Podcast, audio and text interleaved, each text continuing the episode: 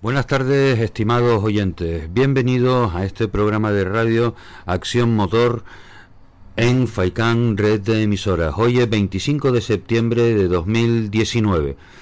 Tenemos preparado un programa eh, muy interesante. Eh, por lo menos así nos lo parece a nosotros. En este primer bloque adelantaremos unas cuantas eh, noticias y poco a poco, como viene siendo habitual, iremos conectando con diferentes eh, protagonistas del mundo del automovilismo que están en estos momentos de actualidad para que nos vayan dando sus impresiones. Yo creo que el contenido que les tenemos preparados para hoy es realmente interesante. Esperamos que lo disfruten.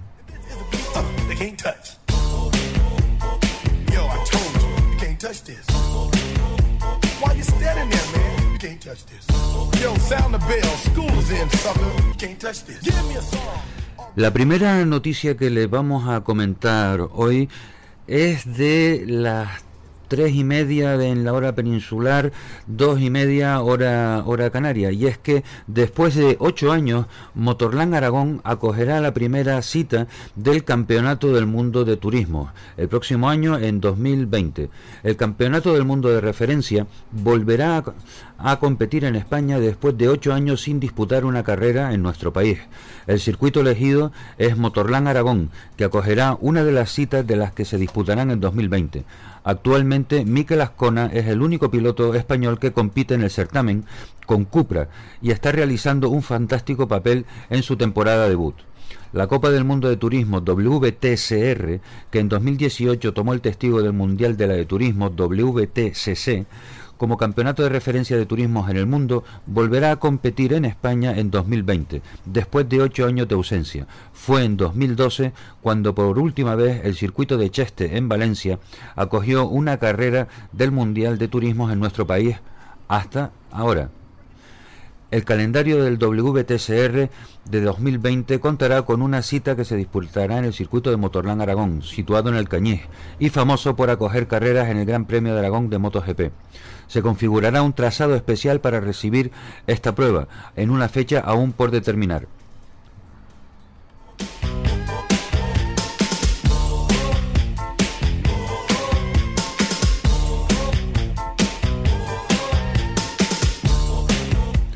El navarro Mikel Ascona es el único piloto español de la parrilla del WTCR.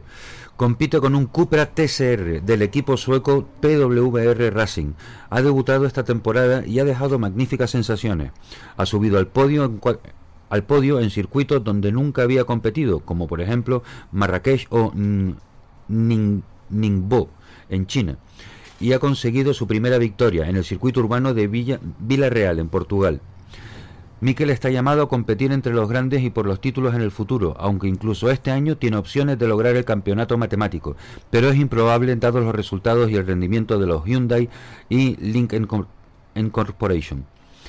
El componente español del WTCR lo completa la marca Cupra, nacida hace dos años y que tomó el testigo en competición de Seat Sport.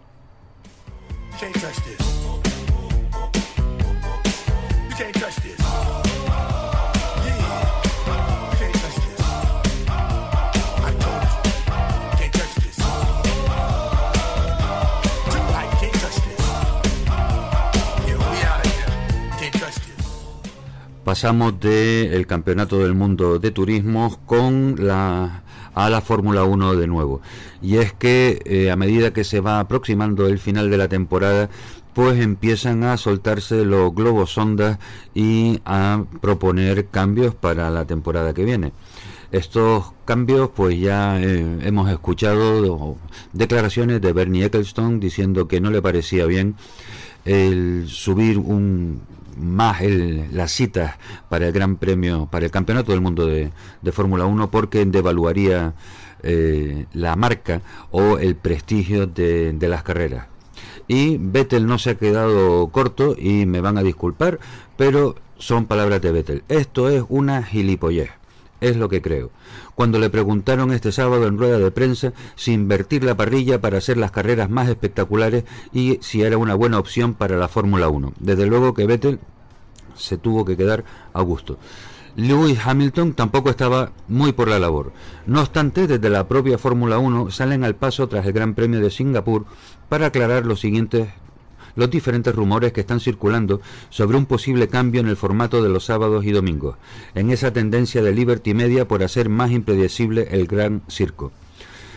Ross Brown ha declarado, en los últimos días he leído una gran variedad de declaraciones de pilotos y expertos sobre ideas para hacer que el formato de fin de semana de carrera sea más espectacular. Ross Brown, recordemos que es director técnico de la Fórmula 1. Para tratar de aclarar la situación y, evitar malos entendidos, estamos en discusiones sobre experimentar en 2020 con cambios en el formato de calificación, con el objetivo de hacer que un fin de semana del Gran Premio sea un poco menos predecible, aclara, confirmando los rumores de que está planeando probar cosas nuevas en 2020, aunque sin confirmar que la parrilla invertida sea una de las opciones. Quiero enfatizar la palabra experimento, porque de eso se trata, una pequeña muestra para establecer las direcciones para el futuro. Todos somos muy conscientes de que el formato de clasificación actual es emocionante y espectacular, pero lo que también es importante es asegurarse de que la carrera, lo más destacado del fin de semana, sea lo mejor posible, añadió Brown. Brown insiste en que la mejor forma de probar si estos experimentos funcionan o no es en pista, no a través de simulaciones. Por eso quiere ponerlos en práctica en 2020, antes del gran cambio que sufrirá la Fórmula 1 en 2021. De estos cambios ya iremos eh, hablando eh, poco a poco. No importa cuántas simulaciones ejecutes, no hay medida más precisa que la pista. La Fórmula 1, los equipos y la FIA están estudiando la posibilidad de un nuevo de un nuevo formato para un pequeño número de eventos para la próxima temporada, ha explicado. Y aclaró que todavía no se ha tomado una decisión porque estamos finalizando todos los detalles, pero los comentarios recibidos hasta ahora son en su mayoría positivos. Añado yo, menos el de Sebastián Vettel y el de Lewis Hamilton. Entiendo que los puristas podrían estar preocupados, pero no debemos de tener miedo de realizar un experimento. De lo contrario, no podemos progresar. Uptown, funk you up. Uptown, funk you up. Come on, dance, jump on it. If you suck, said and flown it. If you freak dead and own it. Don't brag about it, come show me. Come on, dance, jump on it. If you suck, said and flown it. Well, it's Saturday night and we in the spot. Don't believe me, just watch.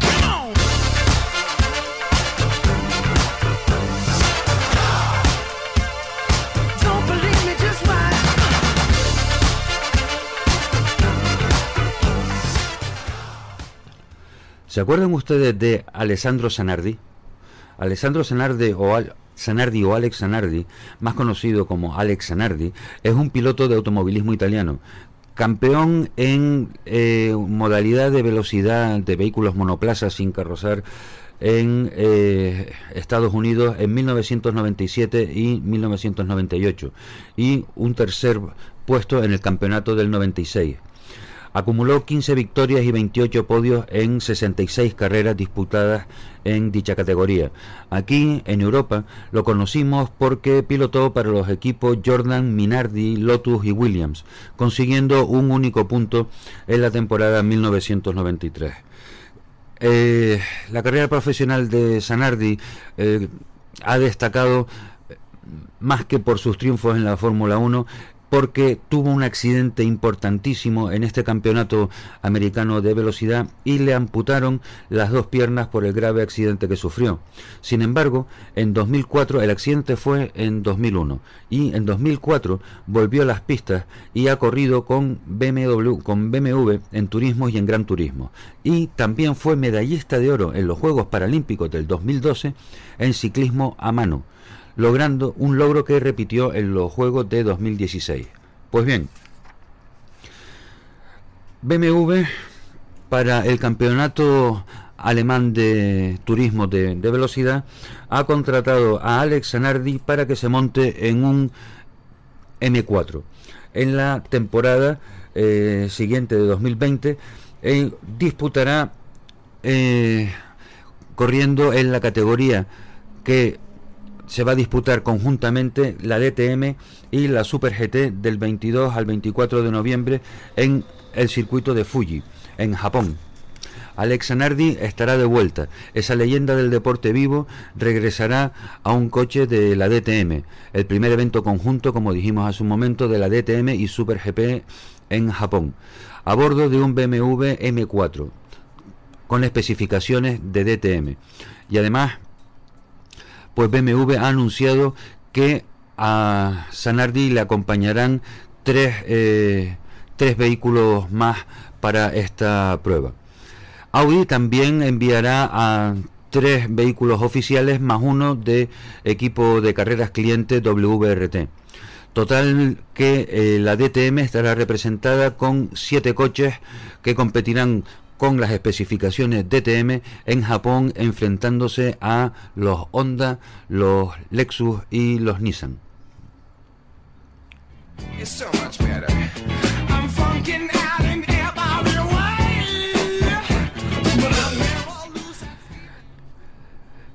Esta aparición y el motivo de eh, que nos hagamos eco de esta noticia es porque entendemos que el ser humano es capaz de demostrar el afán y la capacidad de superación y más que heroicidades o locuras eh, personales que podemos ver en una persona como eh, Sanardi, lo que hay que mm, intentar eh, ver más allá es en eso, la tenacidad, la voluntad de progresar, el sentimiento y la sensación de que no hay obstáculo eh, imposible de, salvar.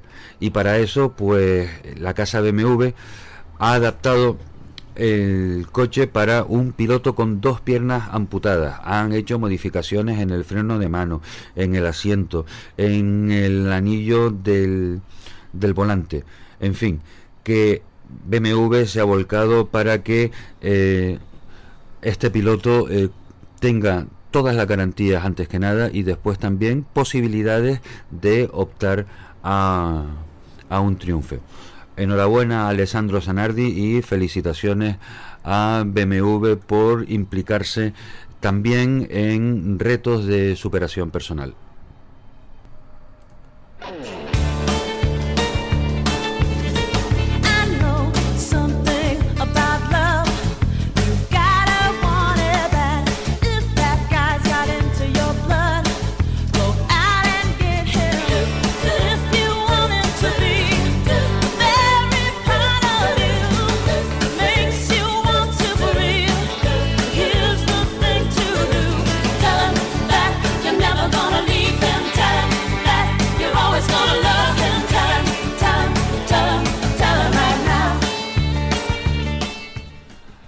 Antes de que comience el bloque publicitario, comentarles unas declaraciones de Danilo Petrucci, segundo piloto del equipo de MotoGP Ducati, junto eh, con Dovicioso, en donde, mm, encogiéndose de hombros, suspira y resignado, eh, afirma que Ducati está luchando contra el piloto más fuerte de la historia.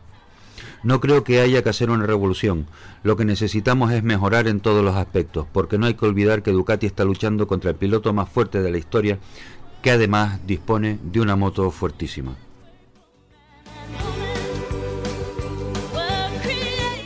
Pintería de aluminio Becera. Aísla y decora tu hogar. Somos gente, somos radio.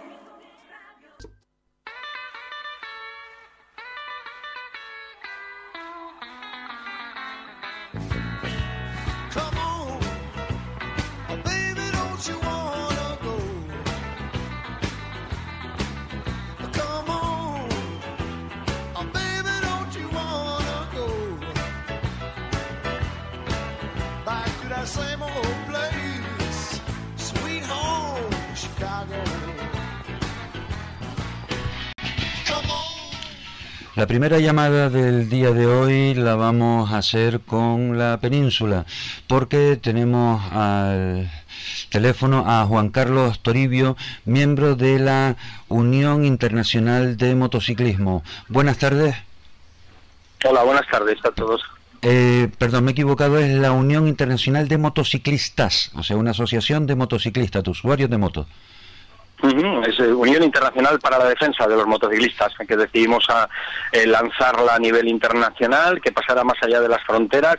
Bueno, ahora en México, por ejemplo, hay 5.000 compañeros que están trabajando el mismo proyecto. Bueno, el motivo de la llamada, eh, Juan Carlos, es para que nos comentes un poco esta iniciativa que han tenido a nivel nacional de organizar el 27 de octubre una gran manifestación en las principales ciudades del país para reivindicar los derechos de los motociclistas, por un lado, y por otro lado también para eh, quitarles el, la mala fama eh, que tienen.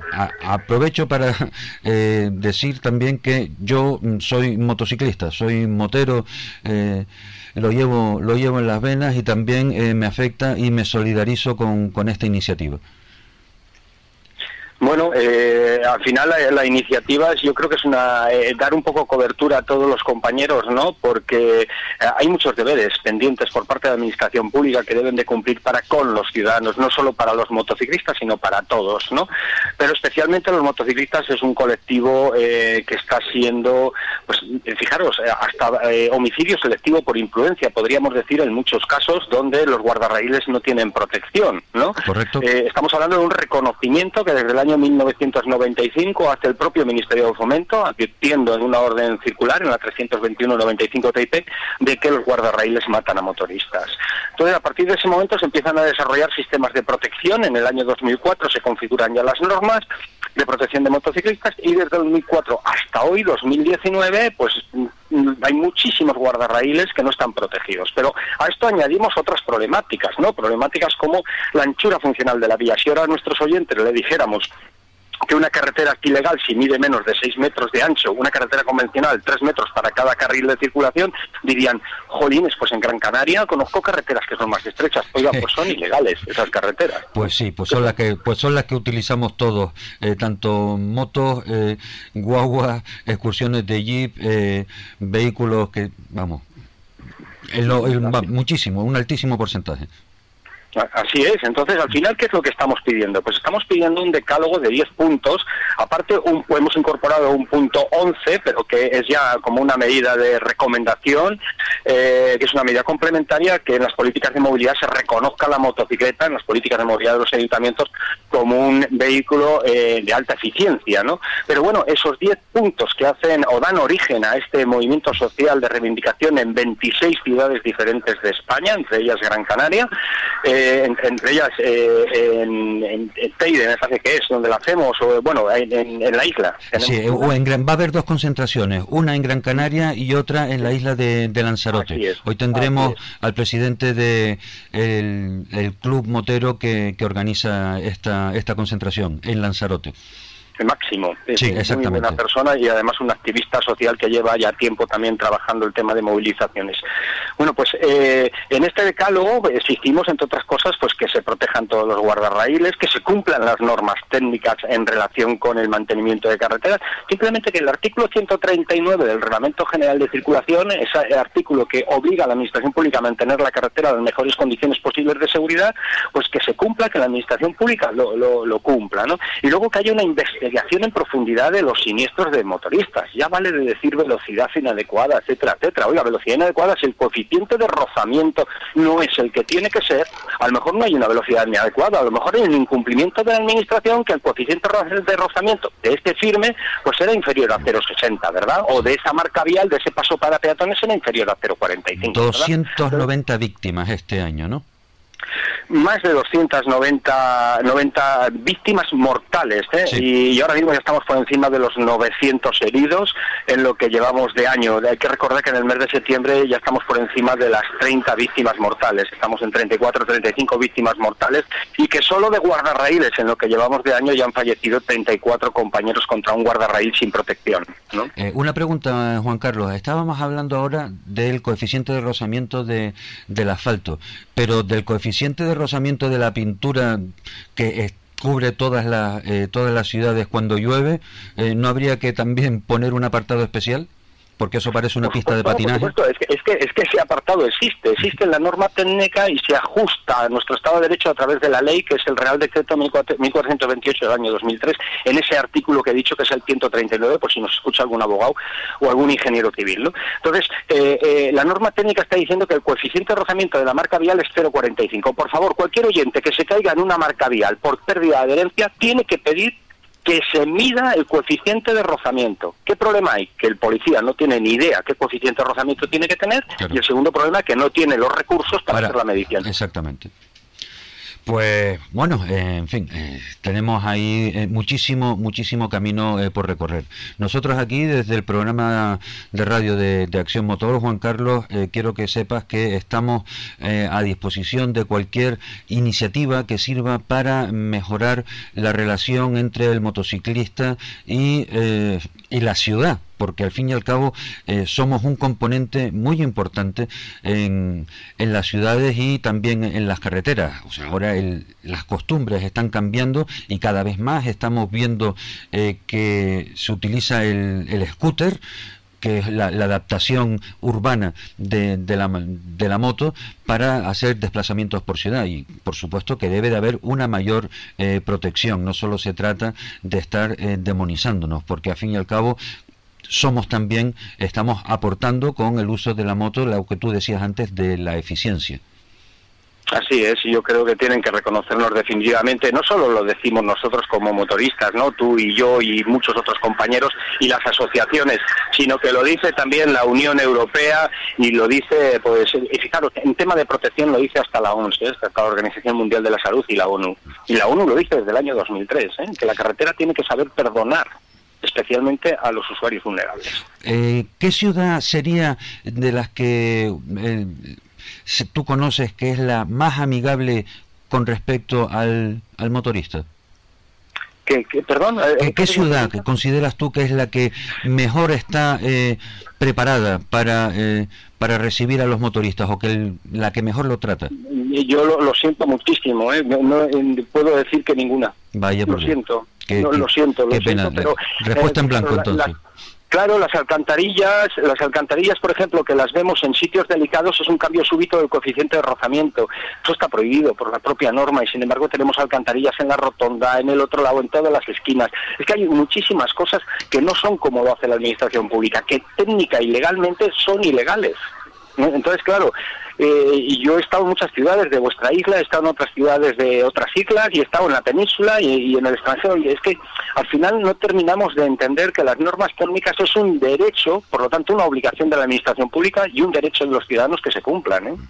Y ese problema ahora con el incremento de eh, nuevos vehículos en las ciudades como son eh, las bicicletas y los patinetes, les tienen exactamente los mismos problemas, porque Los, los mismos problemas. el sí, coeficiente de rozamiento eh, es malo para todos los vehículos con dos ruedas.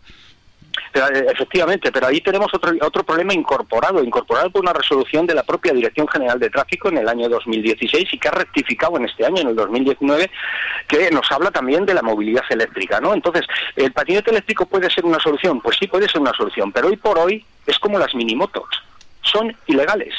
Y cuando digo son ilegales es porque un Real Decreto Legislativo en su definición está diciendo que mil kilovatios o menos de potencia de motor eléctrico en dos ruedas es un ciclomotor. Sí. Un patinete eléctrico tiene que tener retrovisores, tiene que tener... Tiene que eh, tener licencia y seguro. Es que fue- Por es supuesto, tiene que tenerlo todo. Li- licencia y seguro Esto como- es un, un engaño descomunal que sale como consecuencia de una instrucción que dicta la Dirección General de Tráfico en el año 2016 y que rectifica justo este año, en el 2019, parcialmente, una rectificación parcial.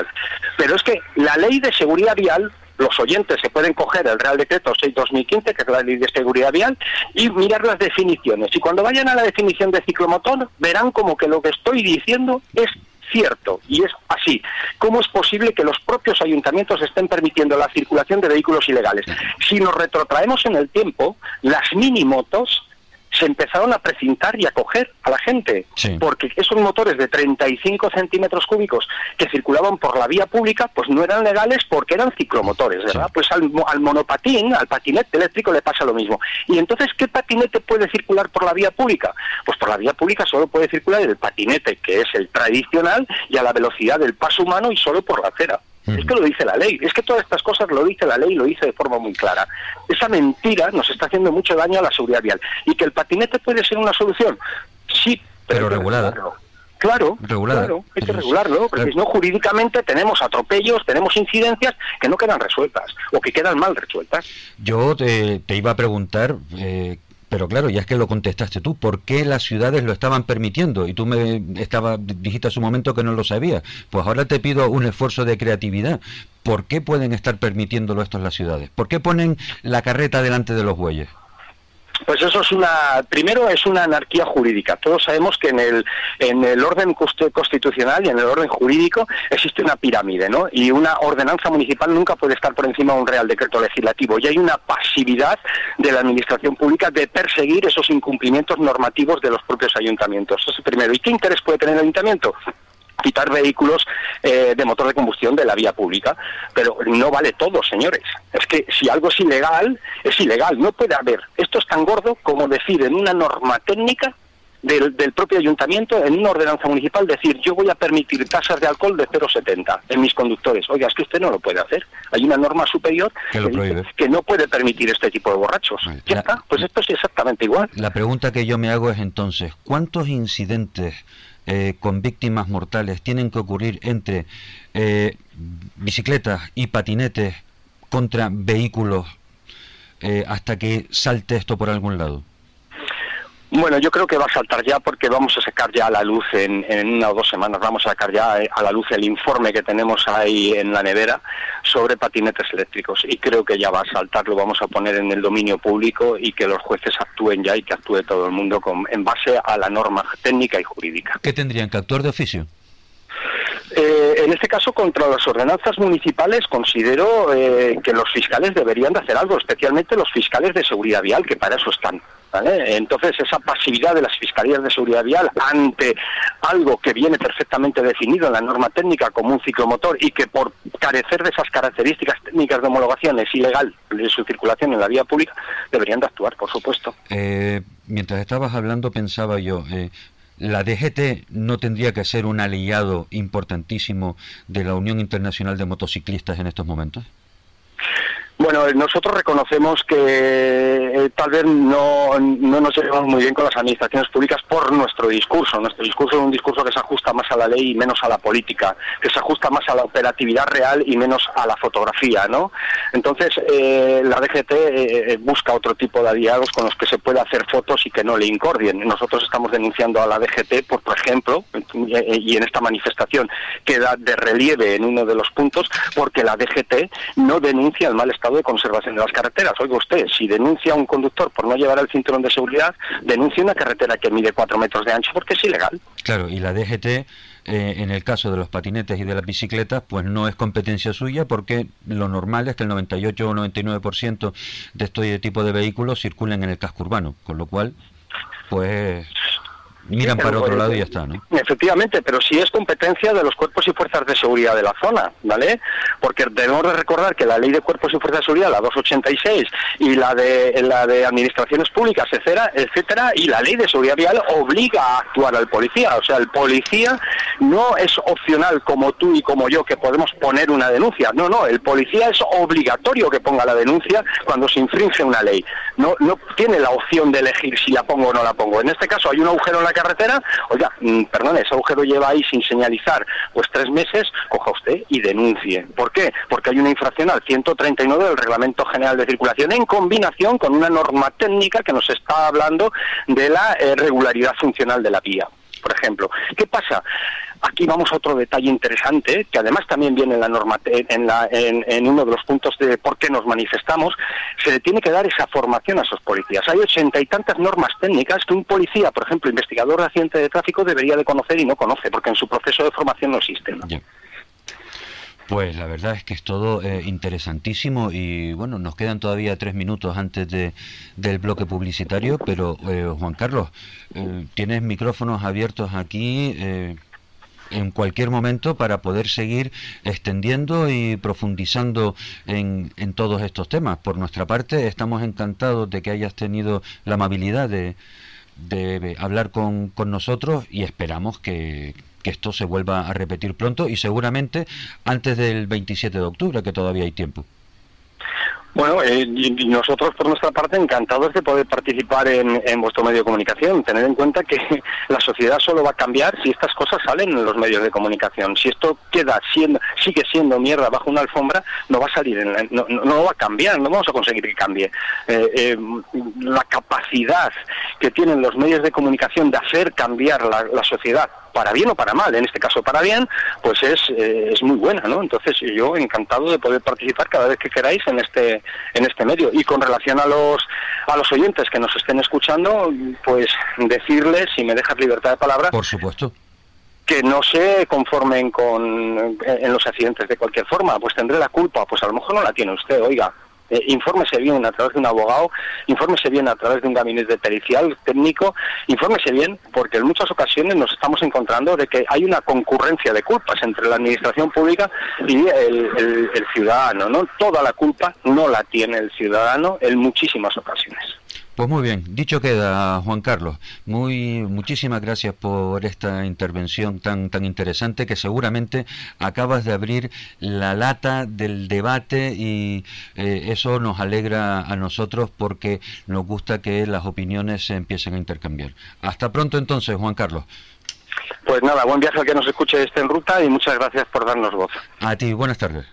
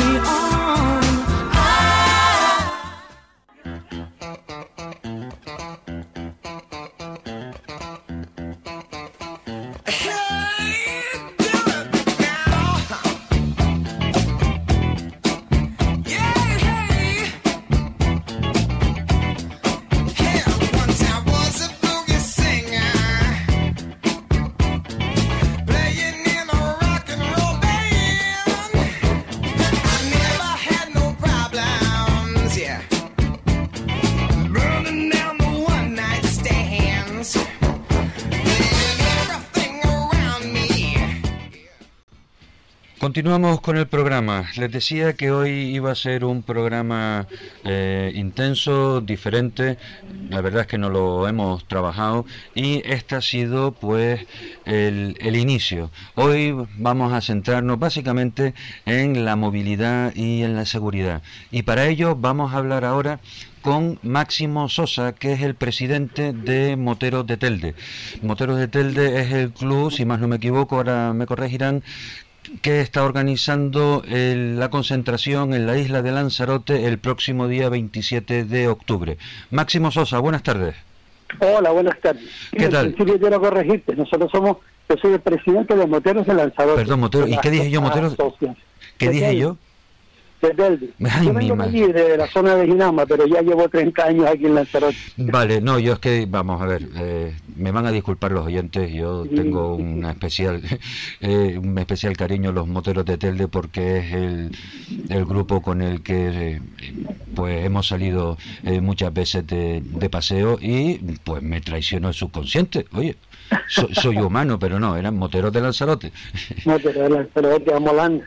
Es una asociación que hemos creado aquí, que somos eh, somos eh, parte del colectivo de moteros de Canarias. Muy bien, Hay un, hay un club en cada isla de, de nuestro archipiélago sí, y nosotros somos el- la parte correspondiente a Lanzarote, moteros de Lanzarote. el Club de Moteros de Canarias es la, eh, el club que eh, engloba Eh, Es una asociación Sí. de club que se llama Moteros de Canarias, que está Moteros de Gran Canaria, moteros de Tenerife, moteros de Lanzarote, Fuerteventura, moteros de La Palma, moteros de La Gomera y moteros del Hierro. Pues Tenemos ya un, un club en cada una de las islas perteneciente a este colectivo. perfecto. Vamos entonces a ir de menos a más. Eh, para los oyentes de en Radio Faicán, que sepan también que en la isla de Lanzarote se escucha en la, eh, en, en la frecuencia 91.6 que tiene todo su eh, ámbito en eh, Arrecife. Con lo cual pueden escucharnos ahora en directo y si no todo el resto de los días en la 91.6 en Lanzarote. Si no, a través de Radio Faicán, la página web o la página web de Acción Motor. Bien, Ok, perfecto. Cuéntanos, eh, Máximo, cómo surge la idea de eh, convertir el, el Club Motero de Lanzarote y- en una asociación activa, activa en lo que sería el movimiento eh, social. Social porque está reivindicando unos derechos de eh, un colectivo muy grande que son en este caso los motociclistas. Cuéntanos.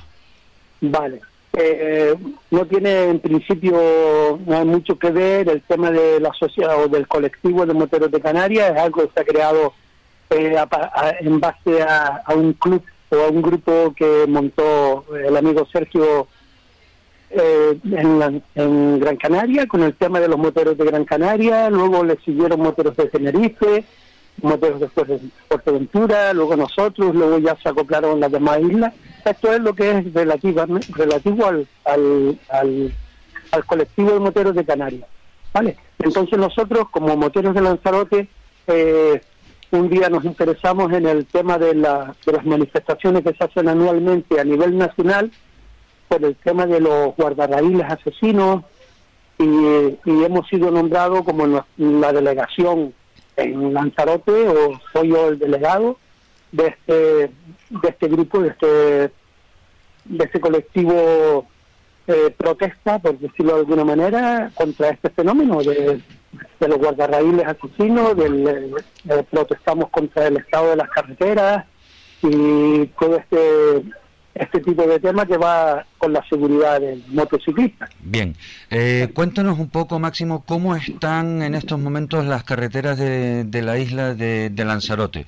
Los grupos moteros, pues, eh, cuando tienen ocasión, se desplazan eh, de una isla a otra y tienen oportunidad de comparar el estado de las carreteras en las diferentes islas. En el caso de Lanzarote, ¿cómo están? Bueno, yo te voy a ser sincero. En los últimos años, en estos dos últimos años, ha habido un gran avance en cuanto al tema de los guardarraíles, por ejemplo, y ya han, han- han atendido nuestra nuestra petición, nuestros ruegos para que solucionen el problema en, muchos puntos conflictivos de nuestras carreteras. También eh, debo de reconocer de que se ha trabajado mucho en el tema del firme de las carreteras, quedando algunas todavía que están por, por, por reparar y por acondicionar un poco más, no solo para el tráfico de las motocicletas, sino para el tráfico en general. Ajá. Pero han habido unos avances bastante, bastante eh, perceptibles aquí en la isla, con lo cual nuestra protesta mm, es más un, un tema de apoyo a todo el territorio nacional que al nuestro regional o al nuestro de, de nuestra provincia o nuestra isla. Eh, No sé si me explico. Sí, más o menos se, se te va extendiendo y si no, poquito a poco vamos desenmarañando la, Claro. el, el ovillo hasta que quede esto clarito. Además, Mm. te digo que no será la última vez que hablemos. A partir de ahora, cada vez que haya algo que hablar con, con Motero en referencia a Lanzarote, tú serás uno de los que llame. O sea, apunta ahí. ¿no? Te, lo, te lo agradezco y, y estaremos en disposición para lo que haga falta. Eh, cuéntame, Máximo, ¿qué otros clubes se han adherido a este llamamiento eh, del 27 de octubre? ¿Qué otros clubes Mira, eh, y asociaciones moteras? El, el completo, el completo de los clubes que, que, que están aquí operando, que son clubes más o menos reconocidos como tales, están todos, no sé, tengo ocho en el cartel que te dije que te mandaría Sí. y la verdad que no he podido, no he tenido un rato para mandártelo. No te, vamos, no, te preocupes, sobre- sobreviviré, pero tienes oportunidad ahora de eh, nombrar a todos esos clubes o los que en estos momentos Sí. tengas en mente. Sí, bueno, están los clubes más importantes fijos, que son eh, nuestros amigos los Nómadas, los Ángeles Guardianes, Blue Iron, eh, los Badosas a Saco, eh, Free Demon, están los chicos de la MSX, que son dos, dos clubes, MSX Lanzarote y MSX, MSX eh, Bikers. Eh, la, verdad que me puedo hacer un lío un poco con la denominación de, ellos, pero básicamente están todos. Están unos chicos también las scooters que vienen con motos Vespa, que sobre todo siempre vienen cuando llamamos para hacer este tipo de, de reivindicaciones, siempre están ahí con nosotros. Y algún club nuevo que se ha formado, que ahora mismo, la verdad, como son tan nuevos, no los tengo el, el nombre en, en- en- en la lengua como para mandárselo. Nada, no te, no te preocupes, ya eh, todos esos Y- clubes, pues que sepan que desde aquí en eh, Acción Motor, eh, a través de FAICAN Red de Emisoras, eh, siempre tendrán un sitio en donde poder amplificar su voz o peticiones de tipo col- colectivo que al final redunden de, man- en- de manera positiva para, para todos. ¿Cómo está el mundo del motociclismo en Lanzarote, Máximo? Eh, hay mucha actividad, eh, los clubes frenético. eh, frenéticos. frenético. Aquí cada fin de semana hay, hay eventos organizados por uno u otros clubs, pero no paramos la pata. Además, como somos también itinerantes, de manera que nos movemos a otras islas, sobre todo a Fuerteventura, que también son muy activos en este tipo de, de actividades, no paramos la pata. Claro, Sin contar, como nosotros pertenecemos a un colectivo a nivel Canarias, pues cada año tenemos que movernos a prácticamente todas las islas claro, por obligación, ¿no? Qué pena. por obligación, ¿no? Sí. Por devoción, porque la verdad nos encanta, pero vamos, que no paramos la pata, no paramos la pata. Claro. Aparte que estamos siempre dispuestos a colaborar con cualquier petición para ayuntamientos, incluso colectivos que quieran hacer algunos temas eh, de, de índole solidario. Vamos, estamos dispuestos, a, somos una asociación creada para eso, La verdad es que los moteros eh, debe de ser que la gente eh, no nos conoce eh, lo suficiente o lo suficientemente bien, pero en general los moteros, los colectivos moteros han sido grupos que se han prestado a ayudar eh, y, a, y a echar una mano a, a, a otras eh, causas por las que... eh, más débiles que necesitan también eh, una ayuda. Y después, sin embargo, al final acabamos con un San Benito diciendo que es que si somos unos loqueos, que fíjate tú, vete tú a saber. En Está fin. claro que, que hay con- que contar con un poco la reputación que nos hemos ganado. Hombre, Claro, también es verdad Paga justo por, pecadores.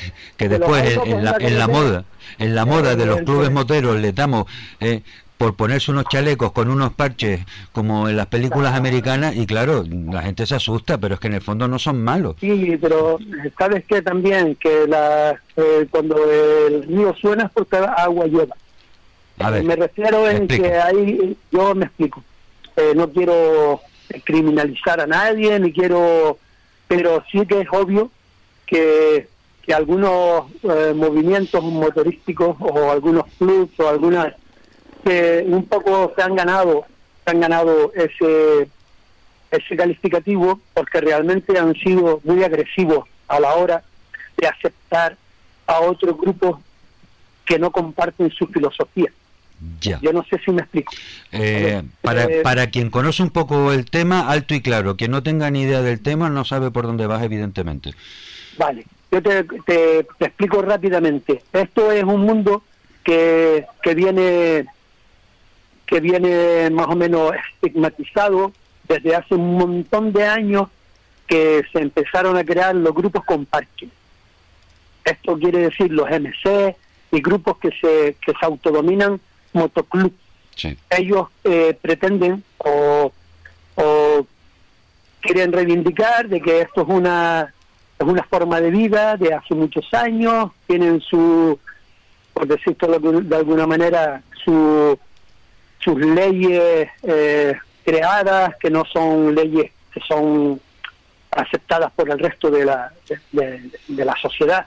A ver tú no me puedes obligar a mí. Si yo me pongo un parque a que pertenezca a un a un a un determinado eh, colectivo o a un comité, a un, bueno, nosotros tenemos que tener la libertad, porque estamos en el 2019, de poder vestirnos un poco como, como nosotros creamos conveniente. Vale.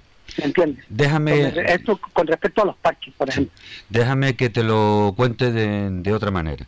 En toda, eh, en toda sociedad hay eh, personas que mm, se creen que tienen derecho de hacer cosas al margen eh, de la ley, pero eso es en todos Lo estás explicando mejor que yo. en todos los sectores de la sociedad.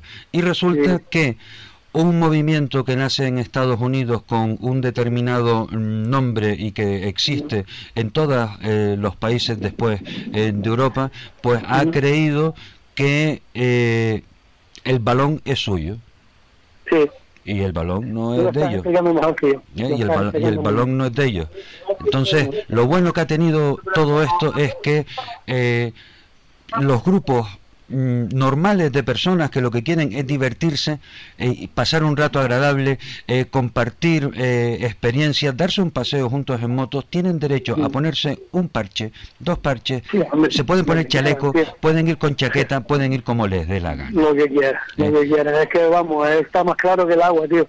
Sí, Y, y, te- y un poco te vi esto, esto viene al, al, al hilo de lo que estamos diciendo de esti- esti- estigmatizar al, Sí. a los moteros, ¿no?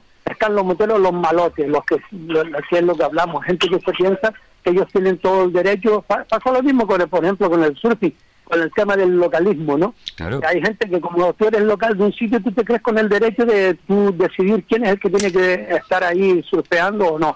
O quién se puede poner esta ropa o no, o cómo te tienes que poner tú la ropa. No. Pero si Yo vamos a ver, Máximo, todo- todo- pasa todo lo mismo en las motos, en el fútbol, ¿eh? con los hooligans ingleses o con los ultras de, de aquí, y pasa en cualquier lado. Y por eso. ¿eh? el comportamiento de un ultra no tiene por qué eh, después manchar el comportamiento de un aficionado. Porque además los aficionados son muchos más en número ¿eh? que los ultras. Claro, pero los otros son más radicales. Claro, porque hacen más ruido. Su, su filosofía. No, y con amenazas y con cosas. y con, Realmente llegan a, a- en muchos casos llegan a hacer realidad ese tipo de amenazas. Te lo digo por, por, propia experiencia. Bueno, que no, no debería de suceder. Estamos en un país libre, en una democracia y, y la libertad tiene que primar antes que todo. Pero Por- bueno, por supuesto. en este caso, eh, esto no viene tampoco mucho a cuento a lo que estamos reivindicando, que es un poco nuestra seguridad en las carreteras, que ahí estamos incluidos todos, los de parque, los de no parque, los, los, los que vamos en coche, los que vamos en bicicleta, los que vamos... Se trata de, de un poco reivindicar por la salud de las carreteras y la protección de cada uno de los que estamos eh, cada día haciendo uso de ellas. pues No es por cortarte el rollo, ni mucho menos. en absoluto, pues vamos a ver, por- rollo si estamos aquí. Por centrarnos un poco en lo que estamos Eh, mira, Máximo, como ya estamos acabando el tiempo que eh, la publicidad pues toca dentro de tres minutitos, aprovecha para hacer un llamamiento a todos los moteros eh, que te están escuchando en Lanzarote, los que te van a escuchar aquí en Gran Canaria también y en Fuerteventura, para eh, y además iremos repitiendo eh, este llamamiento.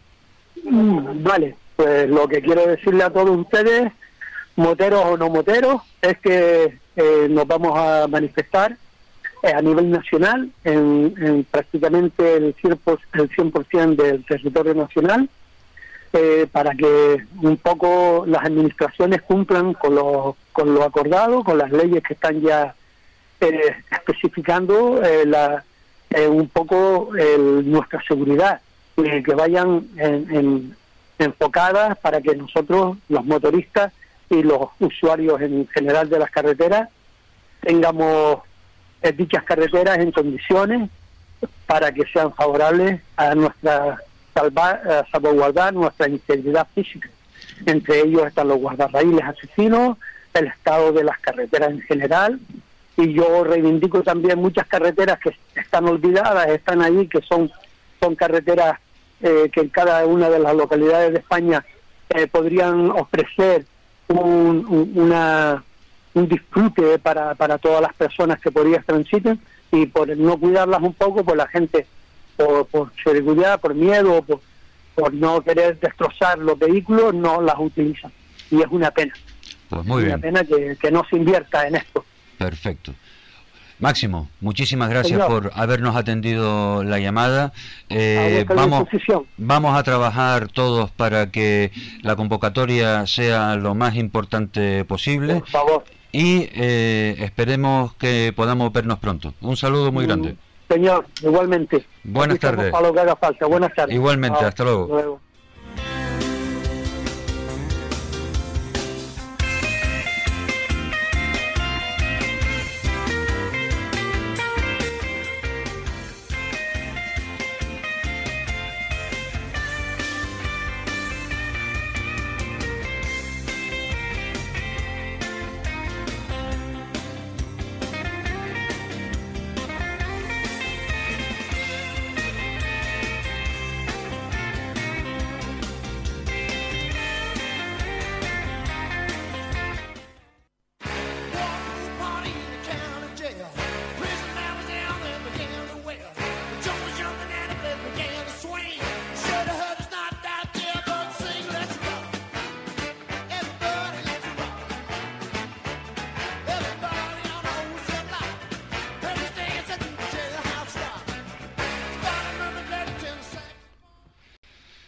Continuamos en Acción Motor, en FAICAN, red de emisoras, con este programa que la verdad que está resultando muy interesante y ahora vamos a subir un poco más el listón porque tenemos al otro lado del teléfono a Rubén Domínguez Viera, concejal de deportes de la Villa Mariana de Terror. Rubén Domínguez, buenas tardes. Hola, buenas tardes. Muchísimas gracias por haber atendido eh, nuestra llamada y antes que nada felicitarte a ti eh, para que traslades nuestra felicitación a toda la corporación municipal por esa implicación que tiene Terror eh, con el automovilismo desde hace muchísimos años y con todo tipo de, de actividades que al final estaba yo pensando, ustedes han conseguido desde hace mucho tiempo que Teror sea el pueblo más divertido de Gran Canaria con diferencia, porque es que no paran nunca. Cierto, cierto. La verdad que cuesta un poquito porque ya ahora que ya, pues bueno, con este rally del fin de semana, pues ya prácticamente, no, cerramos, nos ponemos colofón a Sí. lo que son las fiestas del Pino. El rally suele ser siempre, pues eso, el último, eh, el último petardazo. Exacto, así es. Y bueno, empezamos con la fiesta desde prácticamente el 15 de agosto con eventos deportivos. Cuando prácticamente el, todo el mes de julio ya hemos estado aquí con las fiestas del agua, que también con numerosos eventos. Y bueno, sí es verdad que ya llegamos un poquito ya casi que, que- que no sé si decirte que cansado. ganas Agotado, no, no, cansados no, agotado. Agotado, Sí, ¿cierto? Ya deseando, con mucha ilusión, por supuesto, pero deseando ya que pase este fin de semana el rally, que todo salga bien. Y bueno, para, para digamos, asentarnos un poquito en el día a día habitual. Pues vamos a ver, el día a día habitual es mantener terror eh, en esas condiciones de, de actividad, es que entra dentro de lo que es el, el programa de terror, o sea, lo que todo el mundo espera de, de terror. Eh, siempre hay un motivo por el que por el cual ir. Sí, la verdad que sí, que todos los fines de semana pues son muchísimas la- las personas que, que nos visitan, gracias gran parte de ellas a nuestra Virgen del Pino, pero bueno, también aquí es un pueblo que creemos que es uno de los más bonitos de, de nuestra isla y tenemos por suerte pues muchísimos visitantes. Bueno, vamos a hablar de eh, un poco de, de operativa, de, de gestión, eh, porque este año encima pues se juntan 120 equipos en el Rally de Terror. Eh, porque aquí como la escudería Terura pues no le tiene miedo a nada por lo que se ve y dice 120, pues vamos, Vamos para allá. vamos para allá. Y entonces ahora hay que colocar a 120 equipos de carreras eh, de tal manera que no se atasque la ciudad para que todos puedan salir del casco urbano el viernes por la noche en el tramo nocturno. Eh, el esfuerzo es importante. ¿Cómo, ¿Cómo es el despliegue operativo? Pues mira, cierto es que, mm, que no ha sido fácil, son, eh, son muchísimos los elementos y personas que hay que mover. Este año mm, tenemos cuatro, digamos, cuatro zonas como parque de, trabajo.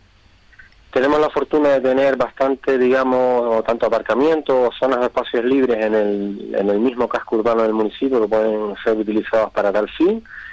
Así pues tenemos, pues parte van a estar en la Plaza de Cintes, otro nosotros le llamamos el aparcamiento de los Perales, que está en el Colegio Monseñor Socorro, otro en la zona aquí justo el aparcamiento principal del ayuntamiento, Y este año como novedad vamos a tener también unos 10-12 vehículos, creo que de la Copa Nissan, que van a estar ubicados en el, nosotros le llamamos el Boulevard o Paseo González Díez, que es una zona también que va a estar muy bonita para que la gente pueda, pues pueda, digamos, disfrutar de, de estos vehículos. O sea, la Copa Nissan Micra estará en el Boulevard, me imagino que la Copa Adam estará en, en la plaza como patrocinador eh, principal y así pues Sí. eh, los aficionados tendrán oportunidad de ver juntos pero no revueltos a todos los equipos en, en bloque.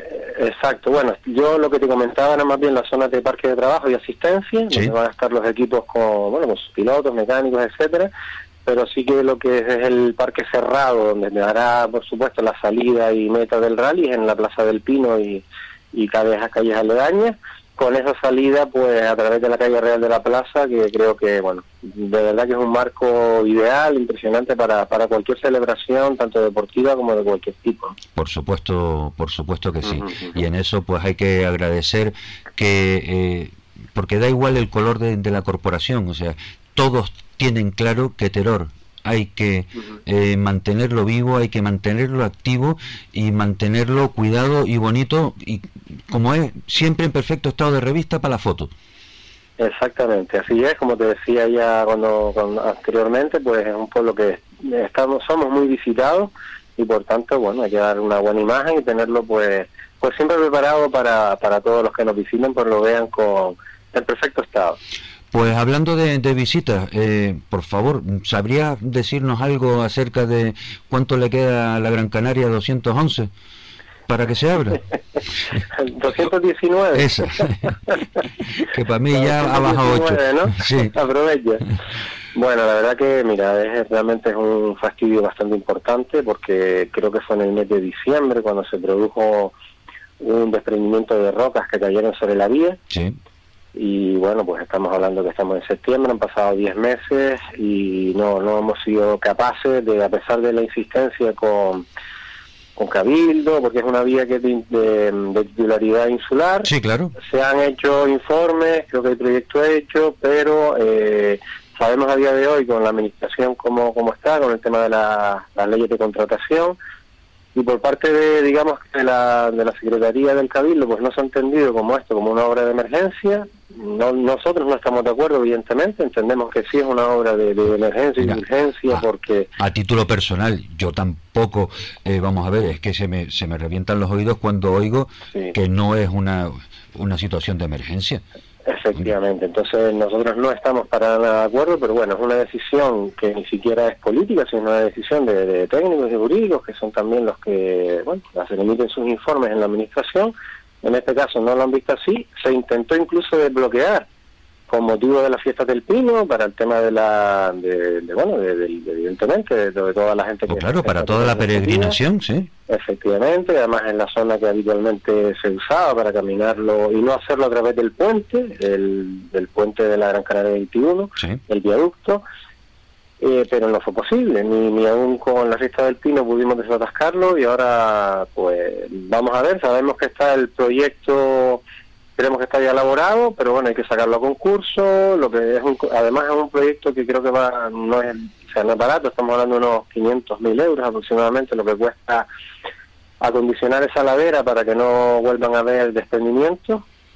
Y bueno, nos toca a nosotros, en mi caso, como, como concejal municipal, pues insistir un poco, a mí y a toda la corporación, pues insistir ante el cabildo en este caso para que esa obra se pueda ejecutar lo antes posible, porque es cierto que los vecinos del barrio del Hornillo y San José del Álamo, pues cuando se acercan a Teror, pues Están bueno, padeciendo. bastante, bastante afectados, ¿no? Claro. Pero eh, vamos a ver, has dicho que 500.000 euros es una cantidad importante. Discrepo. Bueno, importante, importante no. discrepo. de Tú calcula la de densidad de euros, tráfico. estamos- Sí, sí, sí. Eh, empiezas a empiezas a hacer números ahí y es un No, vamos no, no, es dinero, es dinero que digamos que no estaba, no estaba previsto porque ocurrió evidentemente algo que es un tema, un fenómeno, digamos, claro fortuito no pero para eso está la declaración de emergencia Claro, pero ahí es donde hemos tenido el problema, en que no han entendido que eso es una obra de emergencia. Entonces los plazos se retrasan, hay que habilitar los presupuestos, hay que hacer una serie de que con la declaración de emergencia pues podían haberse realizado de manera inminente. Bueno, En fin, yo desde aquí, yo sé que esto es un tema de competencias del Cabildo, pero entiendo que mm, tanto tú como corporación municipal como nosotros de- desde la radio, pues Sí. eh, en lo que podamos empujar para que el Claro, Cabildo reaccione, pues nunca, nunca está de más. Por supuesto que es así y agradecido en que, en que, que así lo hagas, ¿no? Y ahora pues volvamos entonces al, al casco de, de Terror con el, con el tramo nocturno. Eh, Rubén, ¿qué eh, llamamiento sería el que tú harías a todos los aficionados que eh, nos vamos a desplazar la noche del viernes para ver el, el tramo nocturno?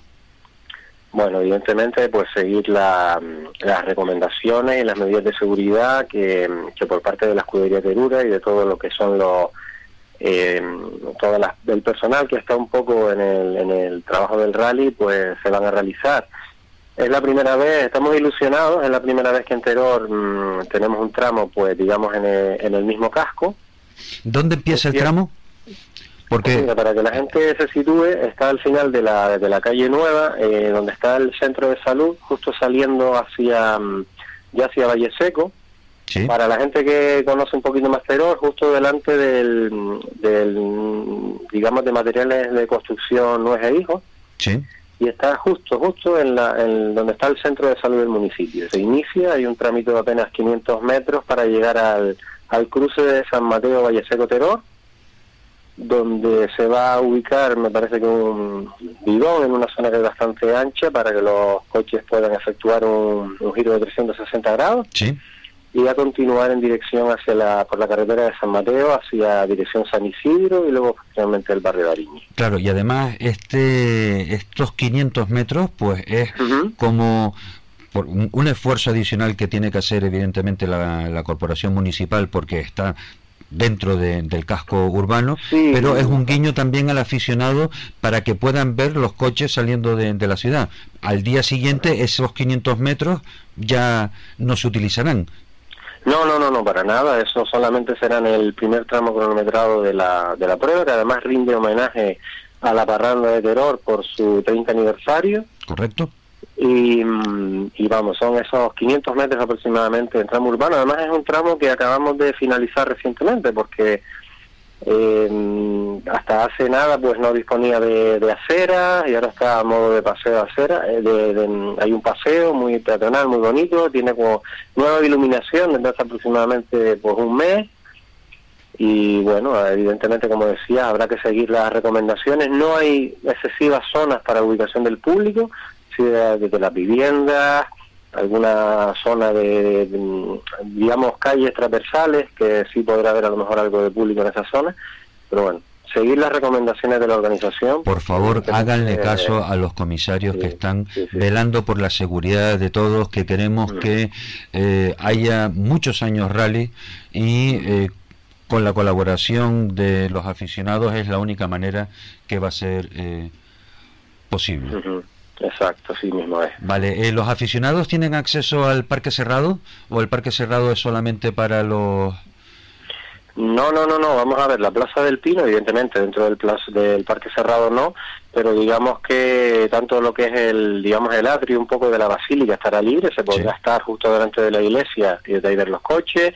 Eh, digamos que las aceras más o menos perimetrales que, que bordean la plaza también serán de, de acceso, la calle Real también estará abierta para ver los vehículos en el momento de la salida y por supuesto los parques de trabajo también son de libre acceso para, para la gente. Muy bien. Pues Rubén, la verdad es que eh, creo que hemos hecho un repaso por, por todo o se me ha olvidado algo que consideres tú que es importante que mencionemos. No, la verdad que mira, todavía no tengo la lista de inscritos, con lo cual No, eso es hoy a las hablar ni ocho. de favorito ni nada, por eso. Pues eso es hoy a las ocho. Bueno, si Sí. se nos queda algo, si se nos queda algo, desconozco si a lo mejor lo has hablado con anterioridad, pero bueno, este año tenemos una novedad eh, que es el Virtual Rally. Hablamos ayer con su programador. Bueno, ahí es sí, perfecto, con- y estamos amigo también echando el Oliver resto. Acosta, Oliver Acosta que ha hecho un trabajo magnífico Sí. y la verdad que bueno, es una novedad, nos sentimos bastante digamos que agraciados por poder ser, digamos, el innovadores en este en este sentido y bueno, vamos a ver qué, qué tal sale también este primer virtual. ¿no? Hombre, eh, creemos que, que bien. Hablábamos ayer Sí. con Oliver y decía que eh, bueno que, que estaba todo preparado para que los aficionados pudieran inscribirse, que no se preocuparan que el rally virtual se hacía en una hora y que eso no iba a quitarles tiempo para que viesen el rally de verdad. También, claro. y que, que allí que se inscribieran en, en la página web de la escudería Existía la posibilidad de inscribirse O sea, Exacto. por ese lado eh, tenemos repasado y revisado el, eh, ese punto de, de un atractivo más del, del rally de terror Exacto, exactamente. el día de la presentación que el equipo de Acción Motor estaba eh, por allí, te comenté eh, escuchar, o sea, te, te oí decir que tú eres también aficionado al automovilismo. Sí, vamos a ver, sí, desde pequeñito, vamos, recuerdo, yo recuerdo ya incluso, mi- mira, mi primer rally del que tengo uso de razón o recuerdo, fue un rally corte inglés año 1984 con Shekhar Meta y el Nissan 240 RS. Mira, Yo creo que desde esa vez me, me enganché, además un grato recuerdo porque fui al rally con mi padre de noche en ese tramo en la cumbre, y sí, me han gustado desde siempre. Aquí en Teror, digamos que tenemos, gracias a la escudería Terura y el trabajo que, que vienen realizando durante tantos años, pues yo creo que prácticamente no hay ningún chico joven, ningún chico ya, bueno, ya tengo yo una edad también, ¿no? Pero de cuarenta y tantos años, ya que quisiera no yo sea afi- aficionado a- al mundo de los rallies, lo tenemos muy presente, lo tenemos cada año aquí con las fiestas, pues, pues lo tenemos a, a la vista. Y sí, soy aficionado. Cierto es que ahora dispongo de menos tiempo y a lo mejor el rally de terror, por supuesto, no me lo pierdo, el Islas Canarias tampoco. Ya me cuesta más acudir al resto. Claro, es que la corporación sí. municipal y ustedes que están todo el día organizando cosas Sí, en pues ¿qué quiere ahora? no da tiempo para todo, ¿no? Claro. Pero sí, me gusta, me encantan los rallies, los he seguido, igual más en el pasado que ahora, lo reconozco, pero me encantan y, y los sigo, sí. Pero mira, eso pues demuestra también y además nos ayuda a todos los aficionados a que las relaciones con la administración pues sean eh, más fluidas. Rubén eh, Domínguez Viera, concejal de deportes de la Villa Mariana de Terror, muchísimas gracias por habernos atendido nuestra llamada. Esperamos que podamos hablar en cualquier otra ocasión o cuando tú eh, necesites comunicar algo. Estos micrófonos están abiertos para lo que necesiten. Por supuesto, agradecido por hacerse eco también de, de este rally y hablar siempre, bueno, hablar de, de nuestro municipio y lo mismo digo, a su disposición para cualquier cosa que desee. Pues muchísimas gracias, Rubén. Buenas tardes. Hasta pronto. Buenas tardes. Adiós.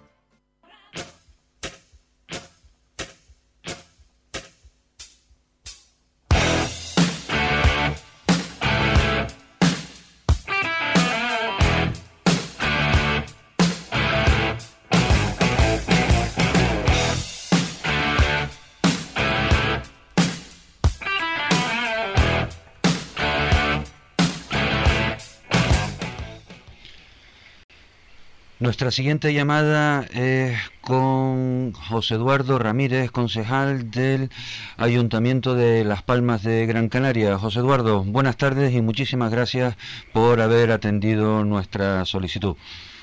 Hola, buenas tardes, ¿qué tal? ¿Qué tal, Eduardo? Pues eh, José Eduardo, José Eduardo, ¿cómo es? Pues, eh, como quiera.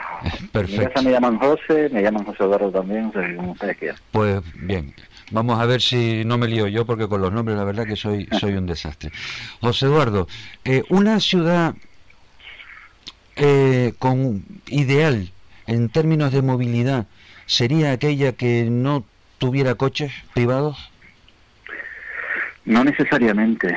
Nosotros es verdad que estamos desarrollando políticas en las que buscamos digamos, equilibrar la balanza. No es una persecución contra el coche, ni se trata de expulsar el coche privado de las ciudades, porque para muchas personas no tienen otra alternativa para moverse. Gente que trabaja con el coche o gente que tiene que llevar a sus hijos eh, al colegio o que vive en barrios periféricos que no están del todo bien conectados. Por lo tanto, el coche es una opción para la ciudad, pero no debe ser la única opción. Y eso es lo que nos estaba ocurriendo hasta hace poco tiempo siete de cada diez personas en Las Palmas cuando se movían, se movían en coche privado. Y eso para una ciudad como la nuestra, con un espacio limitado, es insostenible. Y lo que hemos hecho a lo largo de estos cuatro años y continuaremos haciendo ahora es equilibrar esa balanza y poner alternativas eh, sobre la mesa para que los ciudadanos puedan elegir y si tienen la posibilidad de dejar el coche en casa, pues que puedan moverse caminando, que puedan utilizar la bicicleta o los patinetes eléctricos que están de moda ahora, o utilizar el transporte público, ya sea guaguas o taxis. Esa es un poco la filosofía en la que estamos trabajando. O, eh, hemos tenido recientemente pues esa semana de la movilidad europea, es semana de la movilidad exactamente que se ha celebrado en toda eh, la Unión Europea y pues aprovechamos también para hablar con el director general de Guagua con motivo del estreno de la de la guagua eléctrica, que eso es otro avance en, en esa línea, ¿no? Sí, correcto. Nosotros, eh, efectivamente, la semana eh, pasada celebramos la Semana Europea de la Movilidad, que es un evento que se celebra en toda Europa, donde la mayoría de las capitales europeas se suman un poco para difundir y poner sobre la mesa cuáles son todas estas eh, nuevas políticas de movilidad que se están desarrollando en Europa. No somos nosotros los únicos que estamos trabajando en esta línea, sino creo que es una una línea de trabajo que prácticamente se va a imponer en toda Europa. La Unión Europea está trabajando para que las ciudades de más de 50.000 habitantes tomen medidas eh, con respecto al tráfico, con respecto al cambio climático y nosotros nos estamos adelantando. Y una de las medidas que estamos tomando es, por ejemplo, la adquisición de esa guagua 100% eléctrica. Ya teníamos guaguas híbridas, esta es 100% eléctrica. Es una guagua parecida a lo que pudiera ser en el futuro la Metro Guagua, una, una guagua de grandes eh, dimensiones y la queremos ir probando. Es una tecnología nueva, tenemos que ir adaptando a nuestros conductores, nuestros mecánicos, nuestros talleres Claro, ¿no? y, y ver si y ver si la opción tecnológica eh, concreta que han escogido para esta guagua es la correcta o hay que ir pues haciendo pequeñas modificaciones evidentemente no Exacto. una para ir probando Claro, se va a ir caminando la línea de los vehículos eléctricos, ya no solo en las guaguas, sino en los vehículos convencionales. La tecnología eléctrica poquito a poco va avanzando, pero nosotros tenemos la obligación desde guaguas municipales de empezar a conocer cómo funciona esta tecnología. Por más tarde, más temprano, vamos a tener muchas guaguas de estas características y cuestiones tan elementales como, por ejemplo, adaptar nuestros talleres. Las guaguas convencionales se arreglan por debajo. La mayoría de los talleres están preparados para que los mecánicos puedan estar debajo de la guagua y arreglarla. Y las guaguas eléctricas... se tiene hacen- las baterías encima Claro, todas las baterías están encima, entonces tenemos que tener talleres con techos más altos, andamios en donde se puede podamos eh, trabajar alrededor de la bomba, es decir, son cambios incluso de, de esa de esa operativa que tenemos que ir poco a poco adaptando y no lo podemos hacer si no conocemos exactamente de lo que estamos hablando y por eso hemos comprado esta guagua y la vamos a probar. Bueno, de hecho la estamos probando ya en, en toda la ciudad. al hilo de lo que acabas de, de comentar eh, realmente es el coche eléctrico la solución a futuro Pues será una de ellas. ah vale es que- sí. bien eso, eso me gusta más una de ellas Efectivamente, como decía antes, yo creo que aquí no hay que ir eh, contra nadie ni declarar guerra a nadie, sino simplemente ir eh, proponiendo poco a poco cambios y, y, eh, y favoreciendo las, las alternativas. El vehículo eléctrico puede ser una solución de futuro porque es verdad que es menos eh, contaminante y para una ciudad como la nuestra, como Las Palmas de Gran Canaria, una ciudad, como decía antes, pequeña, pues favorecer este tipo de vehículos que no hacen ruido, etcétera, pues eh, puede estar bien. Pero José Eduardo, ¿dónde por- no es para por- todo el mundo el coche eléctrico? Por imposibilidad técnica, todos los coches que tienen que dormir en la calle, ¿dónde se recargan? Sí, ¿no? Y, y- y- y hay una primera imposibilidad que posiblemente sea la económica. Son coches eh, excesivamente caros todavía. Yo me imagino que esto será una tecnología que poquito a poco, esto es como los móviles. se irá abaratando, yo estoy totalmente de acuerdo también. efectivamente se irán abaratando, pero es verdad que necesitamos preparar las ciudades para eso. Ya la mayoría de los que venden coches eléctricos, eh, claro, si duermen en garaje, te venden ya también la, Claro, la, operativa para poder cargarlo. Si hay garaje, no hay problema. Si hay garaje, no hay problema. El problema está en que tenemos una ciudad con muchísimas zonas que los bloques de edificios no tienen aparcamiento. Correcto. Y entonces, pues, hay otras opciones que son, pues, no sé, pues, en fin, eh, híbridos o otro otro tipo de, de tecnología. Pero evidentemente, la, a mí lo que me asusta es escuchar o que se parece dar a entender que la solución absoluta es la del coche eléctrico y entiendo que el, el vehículo eléctrico puro, el 100% puro, es una opción que puede ayudar muchísimo a eh, desatascar y, y ayudar a que se contamine menos. En eso sí estoy de acuerdo.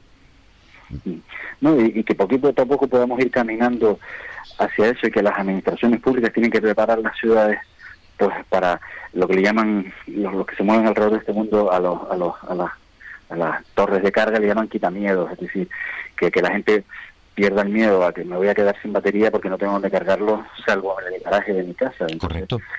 nosotros, por ejemplo, en los aparcamientos públicos del ayuntamiento ya tenemos cargadores eh, para vehículos eléctricos, son todos ellos, no son gratuitos. Y además gratuitos, pero eso estamos mal acostumbrando al usuario porque después cuando ese servicio empiece a cobrarse, porque tarde o temprano se tendrá que cobrar, Claro, de un no se cobrará, evidentemente. eh, entonces Y ahora es una medida de fomento, pero realmente cuando haya un, un número de vehículos, pues digamos que ya se considere razonable, pues habrá que empezar a cobrar, ¿no? Como otras medidas que se toman a día de hoy. Nosotros, eh, para fomentar el uso del vehículo eléctrico, eh, ahora mismo hay una exención del pago de la zona azul por parte de los vehículos eléctricos, Correcto. o exenciones también en la en el impuesto tanto de vehículos eléctricos como híbridos en el impuesto de, de circulación es decir determinadas medidas que son medidas de carácter temporal Sí, además son medidas que entran dentro de lo que es, eh, hablemos claro, un, un modelo, eh, un modelo dentro de un marco eh, ideológico y que, bueno, pues si eh, la, la ciudadanía ha votado esa opción, pues es normal que ustedes lo, lo vayan desarrollando. Sea, no hay nada que discutir ahí. Eh, Y ahí, poco a poco, pues entiendo que además esos avances que están haciendo, pues eh, son los que irán planteando estas eh, soluciones a, a, a largo plazo y que se vayan implementando. sí pues, pero pero vuelvo a insistir también hay políticas eh, digamos o, o mandatos que, que nos superan a nosotros en lo local como pueden ser a nivel estatal o sobre todo a nivel europeo que casi están forzando a caminar en esa dirección. Yo imagino que hasta los fabricantes de vehículos eléctricos tendrán que empezar a buscar la manera de que los vehículos se carguen cada vez menos, que las baterías duren eh, cada vez más o que haya la posibilidad de que uno se pueda llevar la batería y cargarla en casa. Yo estoy seguro que la tecnología irá poquito a poco cambiando, entre otras cosas, porque la Unión Europea y, y- y el Estado español, cuando tenga gobierno, seguramente lo hará también, eh, pues está forzando a este tipo de políticas. Ya hay casas de coches, hay grandes eh, casas de coches que ya han anunciado que a partir de determinadas fechas solo van a fabricar eh, vehículos eléctricos. Por lo tanto, será una tecnología que en, pocos años, de aquí 10, 15, 20 años, va a revolucionarse ella también. Seguramente ahora, y ocurrirán cosas que ahora mismo ni usted ni yo soñamos, ni sabemos que van a pasar, ¿no? Y que se van a desarrollar tecnológicamente, estoy convencido. Eh, otro aspecto de la movilidad sostenible que eh, en la que el Ayuntamiento de Las Palmas ha puesto muchísimo interés, eh, se ha puesto además manos a la obra rápidamente con respecto al ensanche de las aceras. Esta tarde, esta mañana escuchaba en otra eh, emisora a nivel nacional al, al alcalde, pues hablar de del ensañamiento de las aceras, de el incremento de número de kilómetros de los carriles bici y carriles patineta, porque ya casi son más los patinetes que, que van en ellos que, que las bicis. Y José Eduardo, yo quería preguntarte un poco, ¿no estamos en este caso, no nos hemos precipitado eh, ayudando o solucionando el tema de la movilidad con las bicicletas y las patinetas, dejándolos un poco eh, sin respaldo legal a la hora de tener un accidente. ¿No deberían de tener las bicicletas y los patinetes una licencia municipal y un seguro como todos los vehículos que circulan en la vía pública?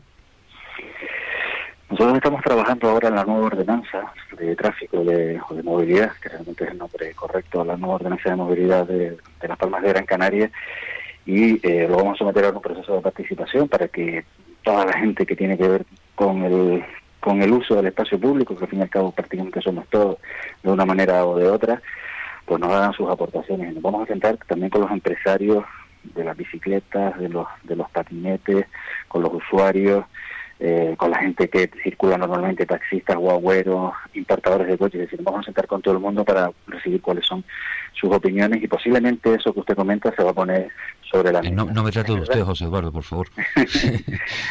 Eh, la mayoría de la gente, eh, la mayoría de las, de las ciudades europeas en donde hay un uso intensivo de bicicletas no les no les piden licencia ni Eh, tampoco. José Eduardo, perdona que te interrumpa. En la mayoría de las ciudades europeas, todo el mundo tiene un seguro privado de responsabilidad civil Claro, eh, con el que sale a la calle. Y eso en España no existe. Entonces, si queremos cambiar los usos, mm, contemos la historia completa. O sea, Efectivamente, ese es el camino. El camino es asociar el uso de la bicicleta o el patinete a seguros de carácter personal, como puede ser el de responsabilidad civil, seguros de hogar. Yo ya sé que hay algunas compañías que ya están empezando a ofrecer dentro del seguro del hogar el seguro del uso de la bicicleta o del patinete y posiblemente por ahí eh, irán los tiros. Ya le digo, nosotros eso lo vamos a regular. Seguramente a lo largo del año que viene presentaremos eh, un borrador y sabemos que esa inquietud está en la calle. Queremos esperar primero a ver cuáles son las opiniones de los operadores de la movilidad en la ciudad. Ya nosotros estamos haciendo recopilación de derecho comparado, cómo se ha regulado en otras ciudades, cómo se está haciendo, eh, para tomar las medidas eh, oportunas. Nosotros, por ejemplo, en el servicio público de bicicletas, en la bicicleta, que es una bicicleta que es del ayuntamiento, de uso compartido, sí ya va incorporado el seguro. claro, porque es una póliza de responsabilidad civil Claro. a nivel general. Que ya cuando tú me imagino que a través de la aplicación eh, solicitas e- ese uso, pues automáticamente Sí, se te paga, deriva. como- claro, como ahora se paga, se paga, verdad que es una, una cantidad eh, muy pequeña lo que se paga por el uso, pero ya hay un pago, desde el momento en que uno paga, una parte de lo que paga es el Va, seguro. va para el seguro, claro. Efectivamente, paga ese, ese seguro de responsabilidad eh, civil. Pero vamos, que vamos a ver cómo respira el- los diferentes sectores y las aportaciones que nos hacen. Vamos a analizar cómo se ha resuelto este asunto en otras eh, ciudades para ver qué medida eh, tomamos finalmente. Lo que sí que no queremos es complicarle en exceso la existencia a la gente que quiere usar bicicletas y, eh, o patinetes para porque si no desincentivamos su uso, pero si queremos garantizar la seguridad de la gente, no solo de los que usan la bicicleta, sino por los que estos pudieran tener también algún tipo de accidente. Y el camino va por el seguro eh, de responsabilidad civil individual, que es como lo están resolviendo en prácticamente todas las ciudades. Eh, en fin, eh, José Eduardo, el problema del seguro de responsabilidad civil voluntario, eh, en la mentalidad nuestra que no estamos acostumbrados a usarlo, pues va a ser un problema. Yo entiendo que ustedes han tenido una gran idea a la hora de eh, impulsar todo este todo este grupo, todo este colectivo, toda esta nueva generación, ofreciéndoles y poniéndoles a su disposición eh, un nuevo sistema de movilidad y un nuevo uso. Y ahora, claro, el día que, que llegue, que tarde o temprano llegará, en el que vayan a tener que pagar por usar un eh, algo de disposición pública, como lo hacemos cualquier persona cuando va con una moto, cuando va con un coche, pues protestarán. Pero nos tendremos que ir, ellos también se tendrán que ir acostumbrando. Sí, ¿no? Y además, que, que quede claro, si ahora mismo una persona en bicicleta se salta un semáforo y eh, se lleva por delante a alguien, el, el conductor de la bicicleta es absolutamente responsable y si no tiene un seguro se tendrá que hacer cargo con sus propios recursos. Claro. Es decir, una persona que va en bicicleta o que va en, en patinete no está en- exento de cumplir con las normas de tráfico, todo lo contrario. De hecho, es una de las cosas que queremos reforzar en esta nueva eh, ordenanza. Y ahora que tenemos una red de carriles bici donde se puede circular, donde pueden circular las personas que van en bicicleta o patinete con cierta seguridad, pero tienen que cumplir las normas y tienen semáforos y tienen stop y tienen ceda al paso y tienen limitaciones de velocidad y tienen que ir por los carriles por donde se les indica, es decir, tienen que cumplir con las normas de tráfico como todos los demás. Y si se pasan pueden ser sancionados, multados. Y si tienen un accidente son responsables personalmente de los daños que pueden causar, con lo cual yo creo que la mayoría de la gente al final optará por tener un seguro, porque si sales a la calle al final eres responsable de lo que tú hagas, estés asegurado o no lo estés. Ya. Eh, creo que, vamos, queda mucho por, por hacer, mucho por, eh, por hablar, por consensuar y además conviene que cuanto antes eh, se hagan y se tomen esas decisiones, menos disgusto nos llevaremos cuando ocurran eh, las desgracias, que Dios quiera que, que no ocurran nunca, pero por cuestión estadística, pues alguna Sí, tendrá que ocurrir. Y cuanto más uso, más posibilidades. Ahí estamos.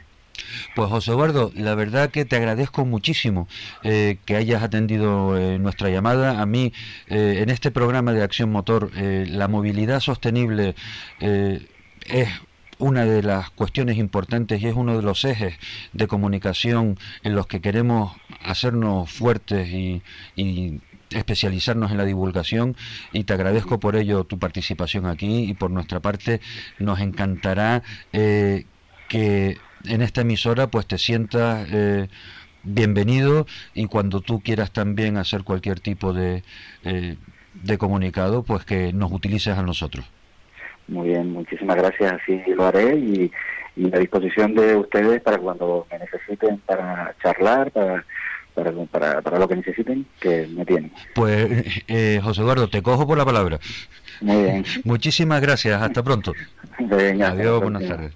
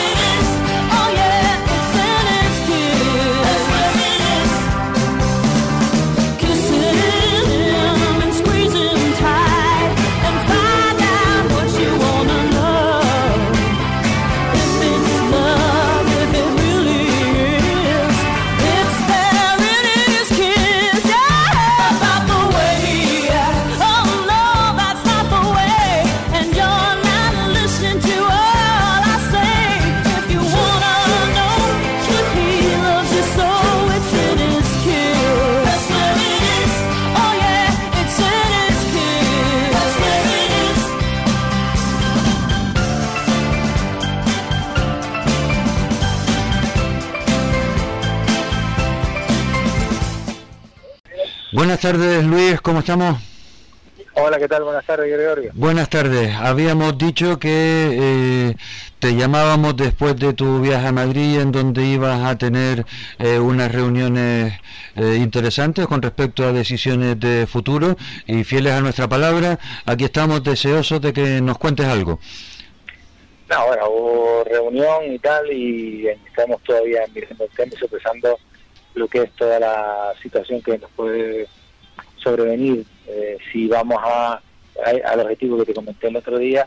Y en principio, bueno, todavía no hay nada claro. Estamos todavía viendo eh, situaciones y sobre todo esa dedicación que hay que calcular, esa dedicación, porque tampoco tengo tanto tiempo para, para dedicarme a eso, ni tampoco tengo esa gana, ¿no? Por un lado sí, porque bueno, porque el automovilismo, eh, bueno, pues un amante más y tal, pero por otro lado, por, el mismo eh, amor y, respeto que se le tiene a este deporte, pues tengo que darle una dedicación que a lo mejor en este momento no tengo el tiempo suficiente como para ello. En cualquier caso, estamos estudiándolo y cuando ten- tengamos ya todo claro, pues ya te lo, te lo comento más en firme y más claro. Claro, eh, déjame, vamos a ver. Eh, es complicado, ¿por qué? Porque por un lado tienes que evaluar la dedicación que puedes eh, prestarle a, a un puesto tan importante como es la presidencia de la Real Federación Española de Automovilismo, pero también, eh, y como es obvio, hay que ver qué, con qué fuerzas cuentas para, para emprender esta eh, opción a presentar una, una candidatura. Y son dos caminos muy difíciles y que requieren además de, de mucho esfuerzo. Y yo, mm, a la vista está, a nadie se le esconde que tú eres una persona que no das puntadas sin hilo. Y a ti te gusta hacer las cosas bien. Sí, ¿sabes lo que pasa? Que es que al final, eh, hecho no me estoy preocupando en lo segundo, sino más bien en lo primero. La- y ahí lo, lo segundo no es que lo dé por hecho, pero si, si no consigue entrar en la presidencia, pues ya el proyecto no lo puede llevar a cabo. Pero también es verdad que si entras en la presidencia y el proyecto no lo puede llevar a cabo porque no es factible, no se puede, no hay no tengo el tiempo suficiente. Eso sería malo, claro. Entonces, claro, entonces yo estoy más buscando lo que es la posibilidad de, de, de un cambio de 180 grados en todo lo que es la gestión de la Federación y el autonomismo español que en llegar o no. Si no soy capaz de, de poder impl- implantar o, o- o- o el proyecto que tenemos eh, previsto sobre, un- sobre el papel de lo que queremos hacer, eh, ya no, no ni vamos, lo otro ni, ni, ni lo miramos, ¿sabes lo que te quiero decir? Sí, sí, una, una cosa, una cosa cierra la otra, ¿no? Sí. claro, hay que hacer un montón de cosas y la verdad es que tendría que tener mucho altruismo en mi cabeza ahora mismo, ¿no? Y, y mucho tiempo, y no ni una cosa ni la otra. Entonces estoy ahí estoy sopesando el tema y viendo eh, cómo podíamos hacer el día a día, pero vamos, en principio eh, no lo tengo tan claro. No no tan claro de llegar o no, no tan claro de querer llegar, Ajá. porque el, el, el tiempo que me va a suponer eso es tan grande que no me lo permite a, a lo que estoy eh, a, a lo que me estoy dedicando ahora y tampoco eh, eh, pierdes una calidad de vida impresionante ¿no? y entonces dices tú oye dejas de estar con la familia tienes que irte a vivir a Madrid tienes que abandonar el, el, el trabajo donde estás las carreras tienes que olvidarte de ellas y tal y entonces ¿para qué lo hago? no es que vas a hacer un tiempo el automóvil español mira, para eso que lo hagan otros porque yo no tengo es, no me nace esa eh, igual que el político tiene un tema que le nace pues yo no me nace ese tema me encantaría poderlo hacer pero el tiempo es oro en este momento y que se puede. Bien que no pues nada y en ese momento en, el punto en que estamos en el proyecto de decir oye esta es la dedicación que había que hacerle el el plan que hay que hacer y oye que se que, que se puede bien que no oye pues se lo traslada a otra persona ¿me entiendes? Que a lo Para ver si quiere coger el testigo de tus propuestas. claro y en todo caso apoyarle pero no con dedicación exclusiva porque no me lo puedo permitir y esa es un poco la situación actual y estamos viendo un poco a ver qué pasa y bueno, ya te diré en estos días porque porque estamos trabajando ahora mismo en, en- en ese sentido, en esa dirección. Ya, en la línea temporal, eh, ¿cuándo sería una fecha en la que pudiéramos eh, saber cómo va ese replanteamiento? ¿Octubre? aquí- no, no, yo creo que de aquí a 10, 10 12 días Ah, bueno, tendremos la decisión tomada. Es una cosa rápida vale.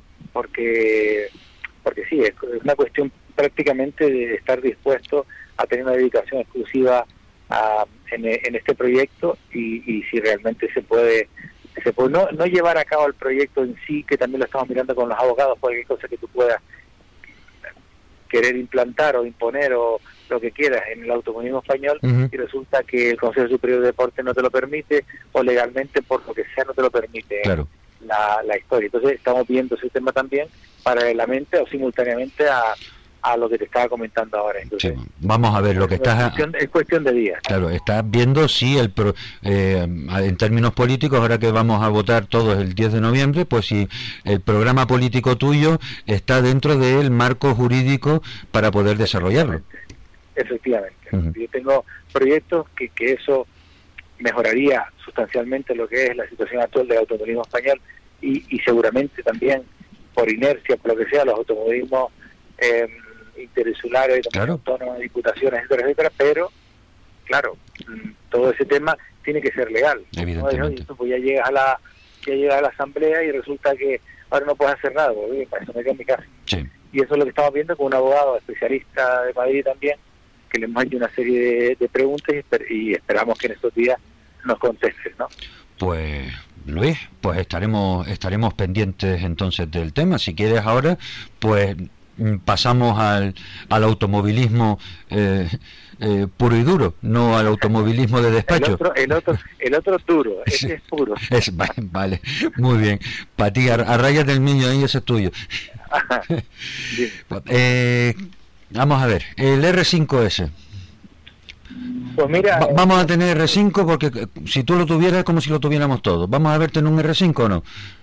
yo creo que sí, ¿no? Estamos un poco, eh, ahora la fecha de entrega teóricamente es el día 7 y, de este mes y, y bueno, y vamos a ver, lo que pasa es que el automovilismo está tan raro a nivel nacional ya, y, y a nivel regional que y allá de cualquier cosa, ¿no? Cuidado, eh, perdona Luis, eh, estás en un sitio ahora que la cobertura es mala y como estábamos entrando en, en, en un tema interesante, pues no me gustaría que los oyentes, eh, por culpa de la cobertura, se quedaran sin oírte. A ver ahora. Luis. Luis. Sí, sí, estoy aquí. Ah, perfecto, pues entonces, estabas diciendo, a ver, tenemos ahí unos pequeños, unos pequeños ruidos. Repite el último comentario, Luis. Vale. Si antes lo digo, antes ocurre. Vamos a poner un poco de música, recuperamos la llamada y seguimos con esta conversación que es realmente muy interesante.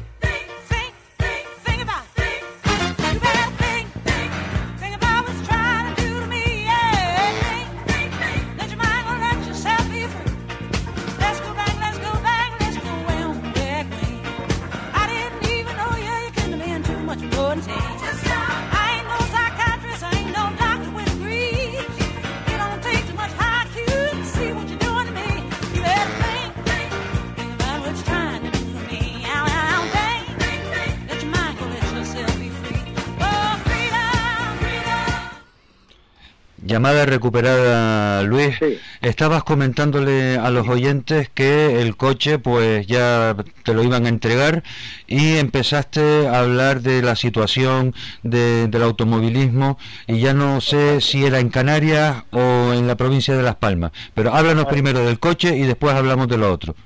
No, bueno, el coche vamos a ver si, vamos, en estos días yo creo que lo terminarán de construir y, y esperamos desde Autolaca y nosotros directamente también el que, el que nos los pueden entregar lo antes posible. ¿no?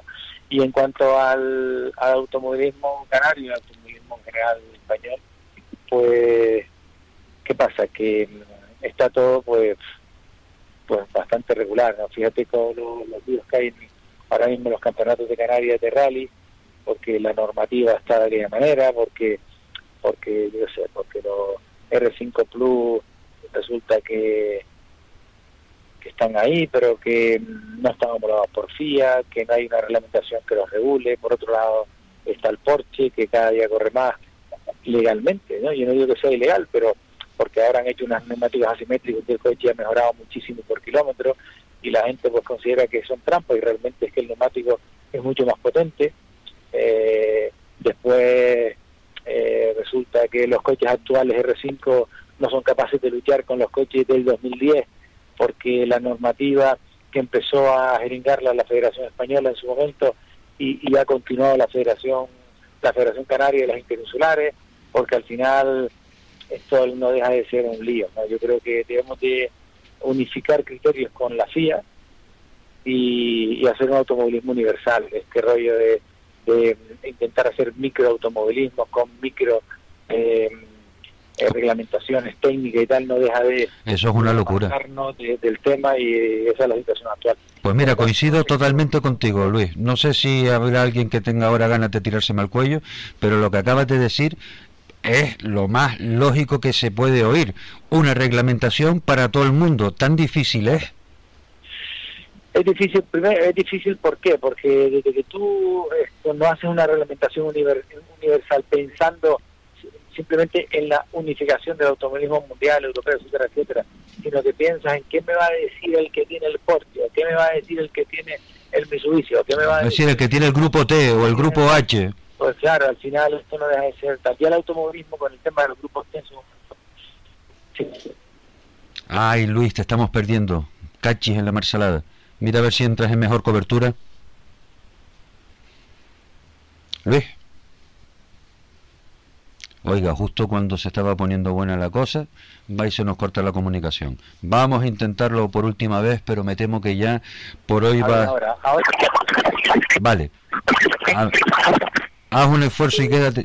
Se, se cortó. Pues, señores oyentes, lástima porque ya el tiempo eh, es complicado, pero eh, bueno, yo me comprometo a, a volver a llamar a Luis para que tengamos la oportunidad de, de escuchar su, su opinión, porque además eh, Luis es un referente en el automovilismo en Canarias y, y en España, y es sin duda una persona que con su opinión eh, está basada en no solo su propia experiencia, sino además en el conocimiento.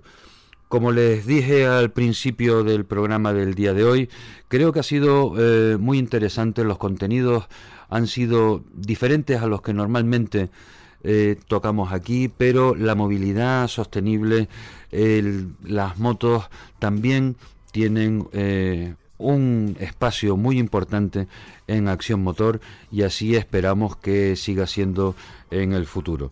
A todos ustedes, señores oyentes, muchísimas gracias por habernos escuchado y no se olviden que mañana tenemos programa especial de 4x4, especial off-road, conducido el programa por nuestra compañera Luisina Green. Que tengan todos una muy buena tarde y hasta mañana.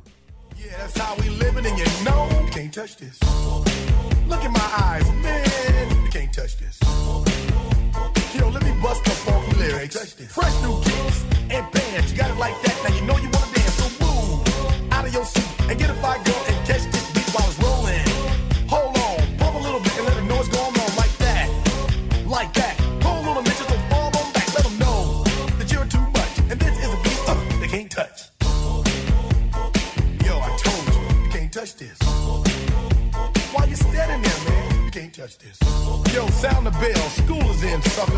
touch this.